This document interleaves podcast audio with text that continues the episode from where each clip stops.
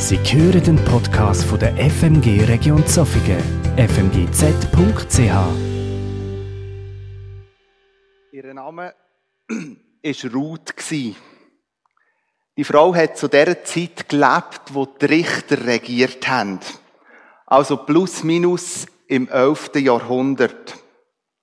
Zu der Zeit ist eine Hungersnot in Juda. Die Hungersnot, die ist so groß geworden, dass die Menschen ihre eigene Heimat verloren haben, um in Länder zu gehen, wo es Nahrung hat. Ein Mann und seine Frau sind ebenfalls unter diesen sogenannten Flüchtlingen.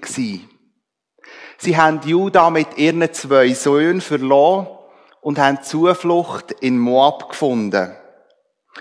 Der Mann hat Elimelech geheissen und Frau Naomi. Die Familie hat eigentlich als Sippe in Bethlehem gelebt und ist dort auch verwurzelt gewesen. Während sie also in Moab gelebt haben, ist Elimelech, der Vater, gestorben. Die beiden Söhne, die sie mitgenommen haben, haben in der Fremde zwei Moabiterinnen geheiratet. Die eine davon hat Ruth geheissen. In der Zeit noch, wo sie in Moab gelebt haben, sind ebenfalls die beiden Söhne gestorben von der Naomi und vom Elimelech. Und so sind die drei Frauen alleine gewesen. Wo sie in Juda wieder langsam gewachsen ist und man hat können ernten, hat Naomi entschieden, wieder in ihre Heimat zurückzugehen.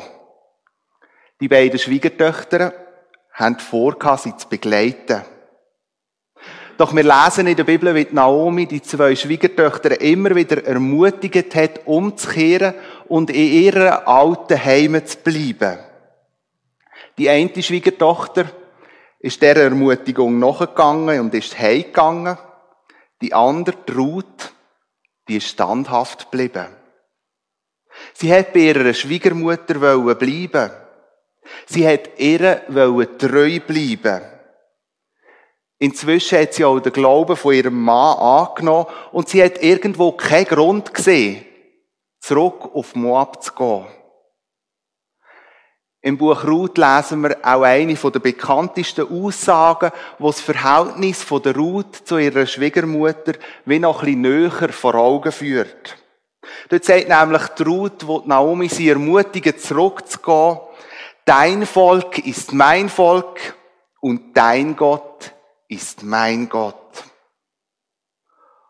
Und so begleitet Ruth ihre Schwiegermutter zurück auf Bethlehem. Bethlehem heißt übersetzt auf Deutsch Haus des Brotes. Und dort in Bethlehem hat Ruth die Arbeit gesucht, eine Saisonarbeit auf dem Kornfeld und hat sich mit dem den Lebensunterhalt für die beiden Frauen verdient. Das Land, wo sie drauf geschaffen hat, hat einem entfernten Verwandten von ihrem verstorbenen Mann gehört. Der Mann hat Boas geheissen. Und man geht davon aus, dass er nicht mehr ganz so jung war. Aber was auch klar ist, der Boas war Single oder vielleicht verwitwet. Naomi, die Schwiegermutter von der Ruth, hat ihr Weg geholfen, dass die Ruth doch den Boas könnte gewinnen. An einem der heissen Tage, am Ende davon, ist der Boas schlafen in die Schür, so lesen wir. Und die Ruth hat sich parat gemacht, vielleicht noch ein Parfüm angemacht, wenn sie da überhaupt hat, und ein schönes Kleid angelegt, auch das, wenn sie es überhaupt hat, und hat sich auf den Weg gemacht in die Schür, wo der Boas geschlafen hat. Dort hat sie die Decke bei den Füßen weggedeckt und ist genau dort abgelegen. Hat sich zu den Füßen vom Boas positioniert. Das ist das Signal gewesen, eigentlich, dass die Ruth dem Boas gesagt hat, ich will dich. Aber nicht einfach als Liebhaber, sondern ich will dich als Beschützer und Ehemann. Die Aktion, die da Ruth gemacht hat, ist sehr riskant gewesen. Der Boas hat sie können verleugnen. Er hat sie können vergewaltigen oder aber er hat sie auf die religiösen Vorschriften können hinweisen, wo eigentlich verboten hat, dass Juden sich mit Ausländern einlösen. Also, dass Juden überhaupt dürfen Ausländer heiraten, ist wie verboten gewesen. Aber der Boas, so lesen wir in dem Buch, ist ein Mann von Format gewesen. So ein richtiger Gentleman. Er hat die Ruth zu seiner Frau genommen.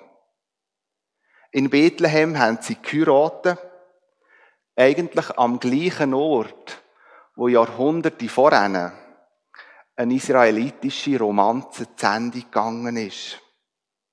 Nämlich vor dem Tor vor Bethlehem ist Rahel gestorben, die Frau von Jakob, wo er 14 Jahre dafür geschafft hat bei der zweiten Geburt von ihrem Sohn. Während bei Rahel und beim Jakob in Bethlehem ihre Liebesgeschichte wie ein tragisches Ende genommen hat, fährt sie für Ruth und den Boas dort an. Und am Schluss vom Buch Ruth lesen wir, und den Text möchten wir uns heute am Morgen genauer anschauen. Und darum lese ich vor aus Ruth 4, die Verse 13 bis 14. Ruth 4, die Verse 13 bis 14. So nahm Boas Ruth zur Frau. Der Herr ließ sie schwanger werden und sie gebar einen Sohn. Da sagte die Frau, Frauen zu Naomi, der Herr sei gepriesen, er hat dir heute in diesem Kind einen Löser geschenkt. Möge der Name des Kindes berühmt werden in Israel. Es wird dir neuen Lebensmut geben und wird im Alter für dich sorgen. Denn es ist ja der Sohn deiner Schwiegertochter, die in Liebe zu dir hält. Wahrhaftig, an ihr hast du mehr als an sieben Söhnen. Naomi nahm das Kind auf ihren Schoß und wurde seine Pflegmutter. Ihre Nachbarinnen kamen um ihm einen Namen zu geben. Denn sie sagten, Naomi ist ein Sohn geboren worden. Und sie gaben ihm den Namen Obed. Obed wurde der Vater Isais, Isais der Vater des Königs Davids. Bis zu dieser Stelle hat Ruth in ihrem Leben sehr viel Schwieriges, sehr viele Schwierigkeiten erlebt. Und der Schluss von dieser Geschichte nimmt ein gutes Ende. Also, wir können meinen, wie bei den Hollywood-Filmen, wo es ja auch immer eigentlich ein Happy End muss geben. Und der Schluss von dem Buch Ruth zeigt eigentlich noch die Aussicht über das Leben der Ruth. Nämlich, was aus ihrem Leben wird erwachsen. Und es wird deutlich, aus der Beziehung von Boas und der Ruth wird einisch der König David hervorkommen. Also der ist der Urenkel von der Ruth. Und von dem König David lesen wir in der Bibel, dass er ein Mann war nach Gottes Herz. Eigentlich Gottes Liebling. Aber halt mal. Stimmt das überhaupt alles? Und wenn ja, ist an dieser Stelle nicht irgendetwas falsch gegangen. Halten wir fest, die Ruth war eine Ausländerin. Und als Ausländerin hat sie einen Jude geheiratet. Das heisst ja eigentlich, der David war ein sogenannter Mischling. Und als Mischling König werden. Hat denn die Salbung vom König David nicht irgendwie neu schon einen Makel an sich? Und stellen wir sich einmal die Kombination vor. Juden und Moabiter. Das ist zu dieser Zeit eigentlich eine explosive Verbindung. Dass man das ein bisschen besser nachvollziehen kann, glaube ich, muss man ein bisschen mehr in die Geschichte zurückgehen, damit man auch die explosive Verbindung besser versteht. Und für das gehen wir an den Ursprung der Moabiter zurück. Wir finden nämlich den Ursprung der Moabiter ebenfalls im Alten Testament. Und zwar ist der Volksstamm im ersten Buch Mose entstanden, so könnte man sagen. Dort lesen wir vom Lot. Das ist der Neffe vom Abraham Er hat mit seiner Familie in Sodom gelebt.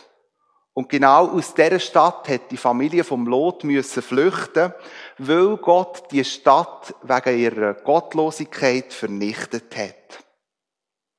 Auf der Flucht ist im Lot seine Frau gestorben und er ist nur noch mit seinen zwei Töchtern unterwegs gewesen. Wir lesen, dass die zwei Töchter keine Männer hatten und wo sie das realisiert haben, haben sich die zwei Töchter angefangen Sorgen machen.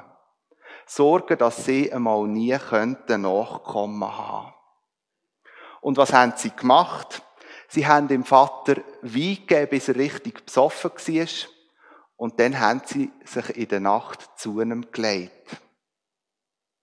Und aus dem, so lesen wir im ersten Buch Mose 19, ist Folgendes entstanden. So wurden die beiden Töchter Lots von ihrem eigenen Vater schwanger.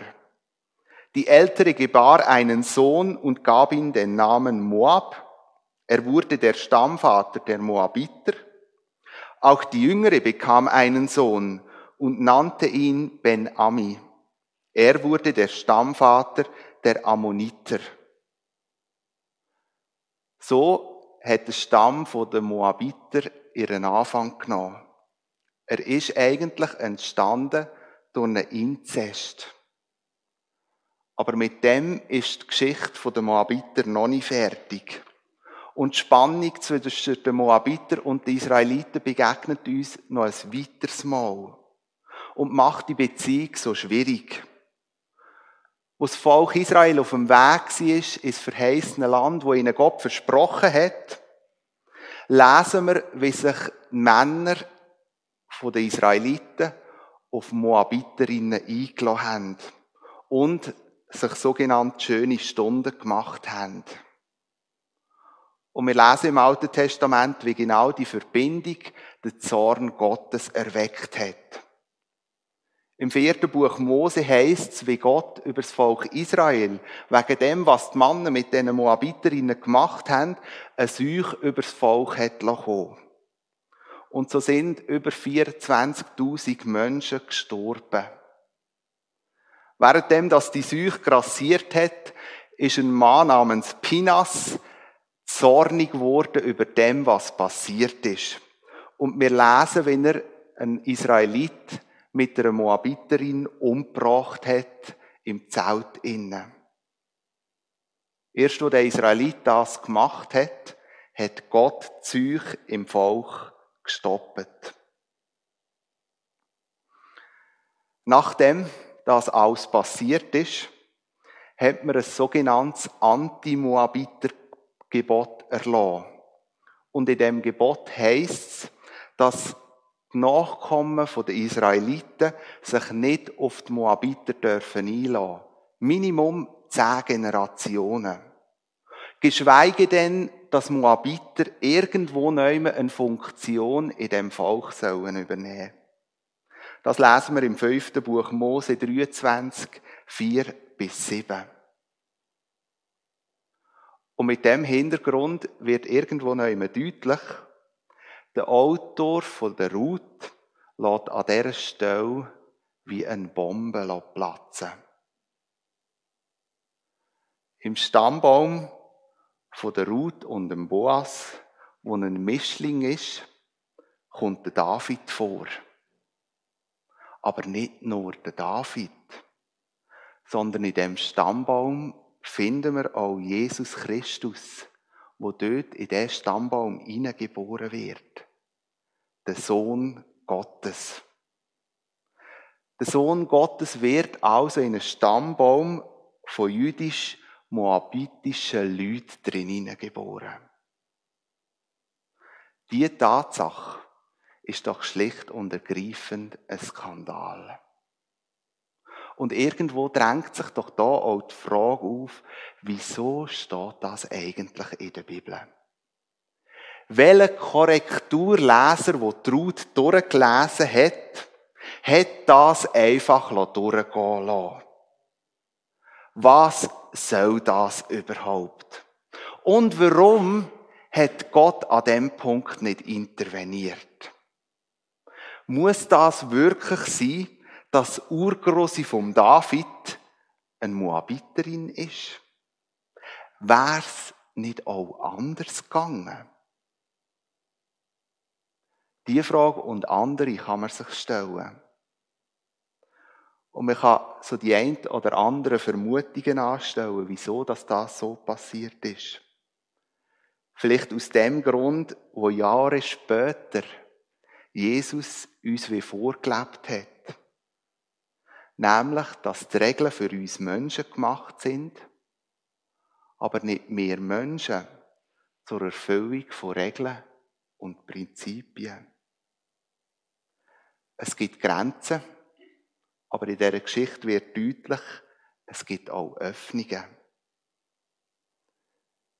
In dieser Geschichte wird klar, mit irgendwelchen juristischen Paragraphen lässt sich Gott nicht in ein Korsett drin pressen. An dieser Stelle bleibt Gottes Handeln unbegründet. Die Bibel gibt keine Antworten, wieso Gott in dem Moment so gehandelt hat. Trotz dem Hintergrund, wo die Völker mit sich bringen. Aber etwas wird deutlich in dieser Geschichte. Gottes Denken und Gottes Handeln übersteigt immer wieder die Logik von uns Menschen. Und ich glaube, genau an dem Punkt stehen wir Menschen doch immer wieder so an. Widerstrebt uns das nicht manchmal total? Gibt es nicht manchmal so Momente, wo wir eigentlich doch genau wissen, wer das Gott ist oder wie das er zu handeln hat? Das kann sein, dass wir das Wissen von Menschen weitervermittelt bekommen haben. Vielleicht durch Eltern, oder Mitchristen aus der Gemeinde oder anderen Personen, wo wir nicht mit unterwegs sind, wo uns irgendwo neu in unserem Leben aufgezählt haben, wer Gott ist und wie das er sich zu verhalten hat. Und das hat irgendwo neu ein Bild gegeben und das Bild haben wir, den Eindruck können wir wie eingrenzen. Aber das Bild kann auch entstehen unabhängig von Menschen. Nämlich, dass wir für uns selber wie unser eigenen Gott zusammenschustern. Ich weiss doch am besten, wie dass ich meinen Gott haben will. Wie er mir dienen kann und wie er sich mir gegenüber zu verhalten hat. Bewusst oder unbewusst meinen wir, für uns ganz klar Gott können zu definieren ja so sogar wie selber können in der Hand zu haben. Und je nachdem gibt uns der Eindruck auch Sicherheit, Gott wie einen klaren Rahmen können zu geben. Und irgendwo haben wir das Gefühl, das ist doch gut so. Doch die Geschichte von Gott mit uns Menschen macht etwas deutlich. Wie wir uns das manchmal wünschen, so ist es oft nicht möglich. Ich habe hier eine Kiste mitgebracht. Nehmen wir an, die Kiste ist unser Gottesbild. Nicht Gott, sondern unser Gottesbild. Und irgendwo können wir auf die Kiste so genau beschreiben, beschreiben wie unser Gottesbild aussieht, wie Gott sich zu verhalten hat. Also wir können auf die Kiste schreiben, was der Inhalt ist. Aber wie reagieren wir, wenn der Inhalt ganz anders ist? Ja, wenn unser Gottesbild in gewissen Situationen wie gesprengt wird, die Kiste gesprengt wird, gut möglich, dass Unverständnis aufkommen kann. Gut möglich, dass irgendwo auch Zweifel aufkommen an dem Gott, wo wir meinen, wir haben ihn so sauber irgendwo neu etikettiert. Da steht doch in der Bibel, dass Gott ein gerechter Gott ist. Aber wenn ich in die Welt hineinschaue, da gibt es ganz viele Leute, die auf der Flucht sind. Laut Statistik hat es noch nie so viele Leute auf der Flucht gegeben wie heute. Während wir hier Gottesdienst feiern, verlieren Tausende von Leuten innerhalb Minuten ihres Daheim und müssen flüchten. Verlieren alles, was sie haben. Und je nachdem tun da sich andere über die Schätze begütern. Ein gerechter Gott. Da lesen wir, oder haben wir beschrieben, dass doch Gott der beste Arzt ist. Und jetzt hat der Bruno von der Familie Streit erzählt wo Menschen verloren haben, der beste Arzt. Vielleicht merken wir auch selber in unserem eigenen Leben, leiden wir an chronischen Schmerzen. Schon viel probiert. Über Tage, Wochen, Monate, Jahre. Aber sie bleiben. Wo ist da der gute Arzt? Gott ist doch unser Versorger. Aber jetzt hat mir gerade gestern der Chef offenbart, dass ich in drei Monaten keine Stelle mehr habe. Und die Stelle, die hat dazu gedient, dass ich meinen Lebensunterhalt verdienen konnte. Ja, dass ich mich versorgen konnte. Und jetzt? Was ist in drei Monaten? Wo ist da Gott, mein Versorger.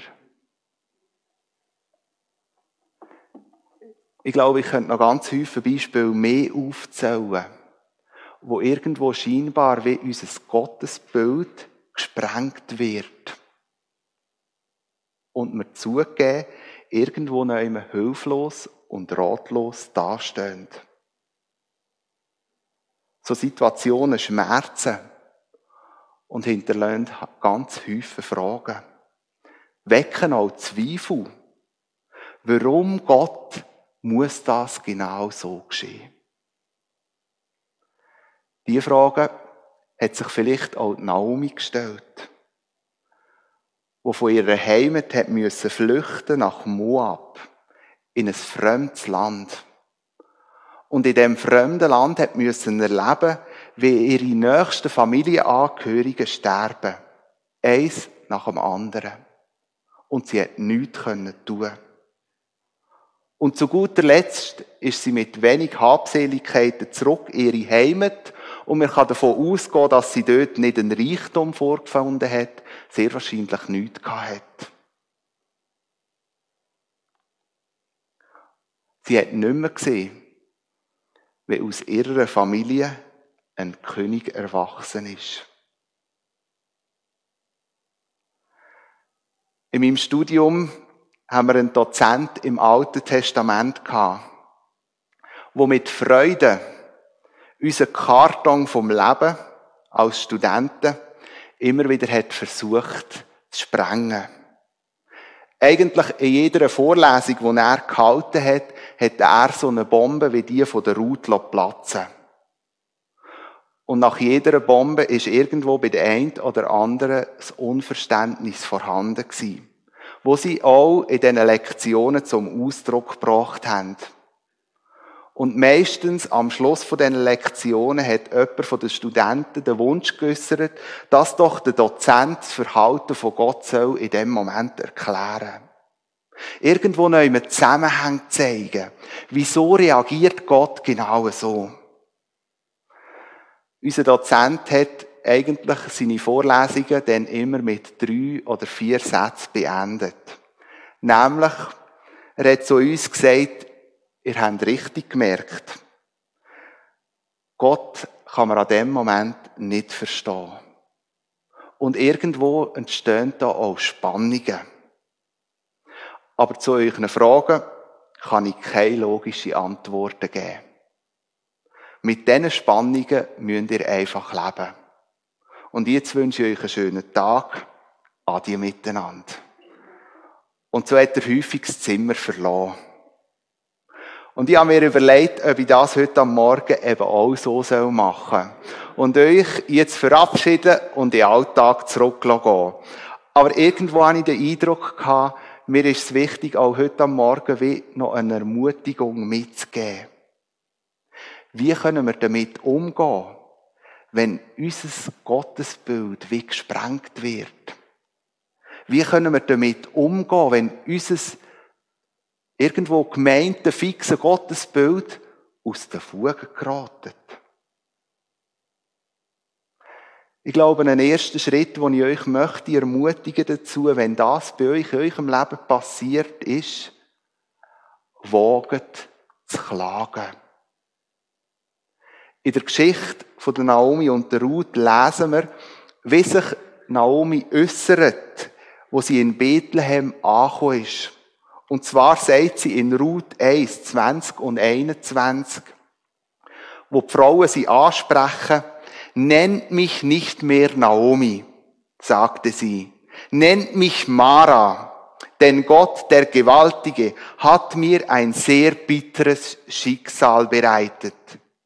Mit meinem Mann und mit zwei Söhnen bin ich von hier weggezogen. Arm und ohne Beschützer lässt der Herr mich heimkehren.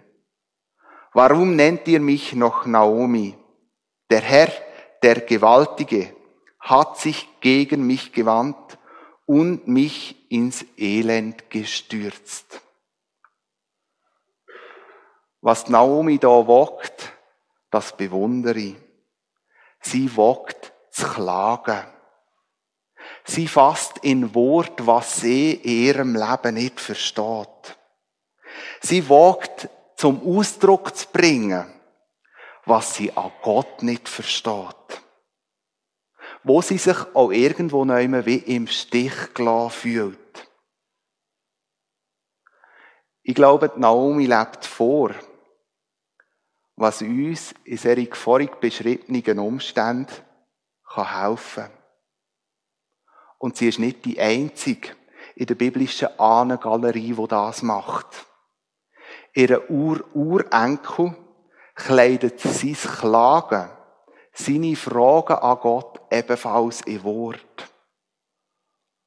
Und das finden wir heute in den sogenannten Psalmen wo wir die Gedanken, die Gefühle vom König David können lesen Und wer Psalmen studiert, das finde ich ganz spannend, findet gleich mal raus, dass Psalmen eigentlich in Mehrheit Klagelieder sind.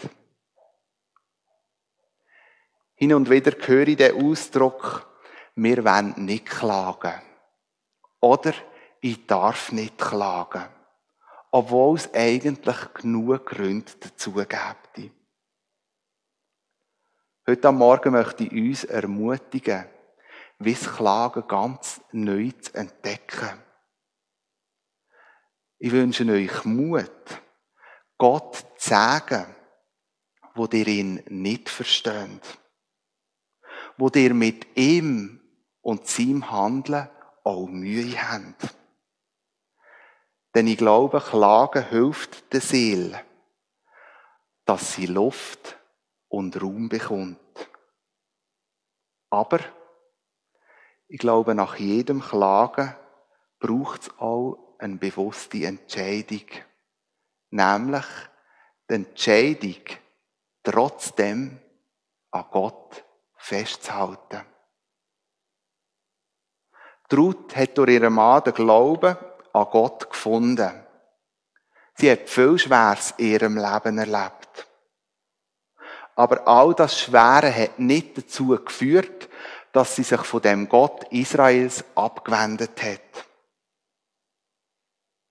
Egal was passiert ist, sie ist dran oder hat dran festgehalten. Selbst dann, wo Naomi sie hat versucht zu überreden. Selbst dann sagt Ruth, dräng mich nicht, dich zu verlassen. Ich kehre nicht um, ich lasse dich nicht alleine. Wohin du gehst, dorthin gehe ich auch. Wo du bleibst, da bleibe ich auch.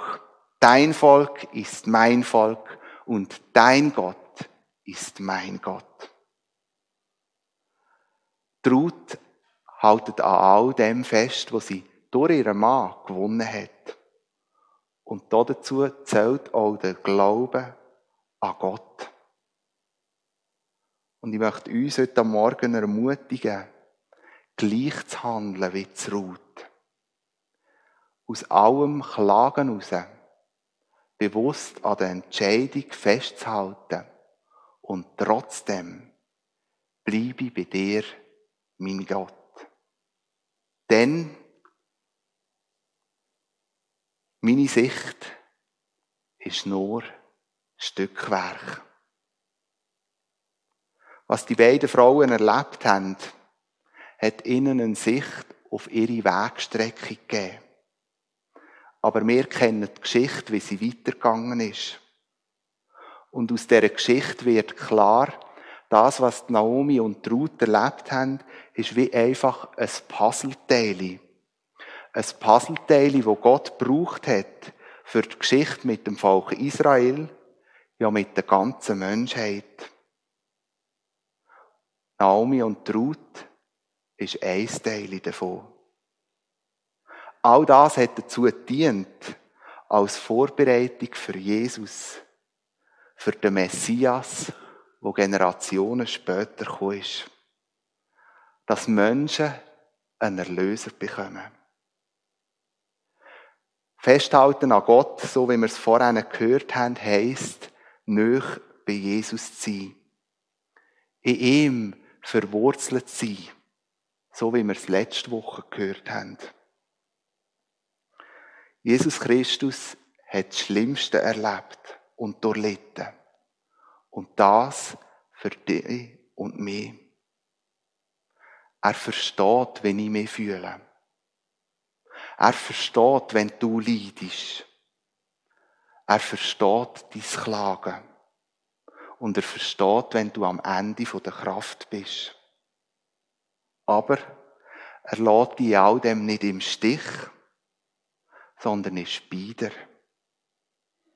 Der Apostel Paulus hat das mal folgendermaßen formuliert im 1. Korinther 13, 12. Jetzt sehen wir nur ein unklares Bild, wie in einem trüben Spiegel. Dann aber schauen wir Gott von Angesicht. Jetzt kennen wir Gott nur unvollkommen. Dann aber werden wir Gott völlig kennen, so wie er uns jetzt schon kennt. Im Moment kennen wir Gott nur unvollkommen. Aber es kommt die Zeit, wo wir ihn einig dürfen sehen wo unser trübe Bild vollkommen wird. Und auf dem Moment, muss ich euch ehrlich sagen, freue ich mich mit ganzem Herzen. Aus der Geschichte von der Naomi und der Ruth wird klar, Gott ist es, wo dir in auch diesen schwierigen Moment wieder neuen Lebensmut möchte geben. Wo die ihren Sohn bekommen hat, lesen wir, da sagten die Frauen zu Naomi, der Herr sei gepriesen, er hat dir heute in diesem Kind einen Löser geschenkt. Möge der Name des Kindes berühmt werden in Israel. Es wird dir neuen Lebensmut geben und wird im Alter für dich sorgen. Durch den Sohn wo Gott der Ruth geschenkt hat, hat Naomi wieder neuen Lebensmut bekommen. Durch den Sohn Gottes, Jesus Christus, dürfen auch wir wieder neue Lebensmut schöpfen. Und das wünsche ich mir für eure Lebenssituationen, wo ihr drinnen steht. Amen. Ich möchte mit uns beten.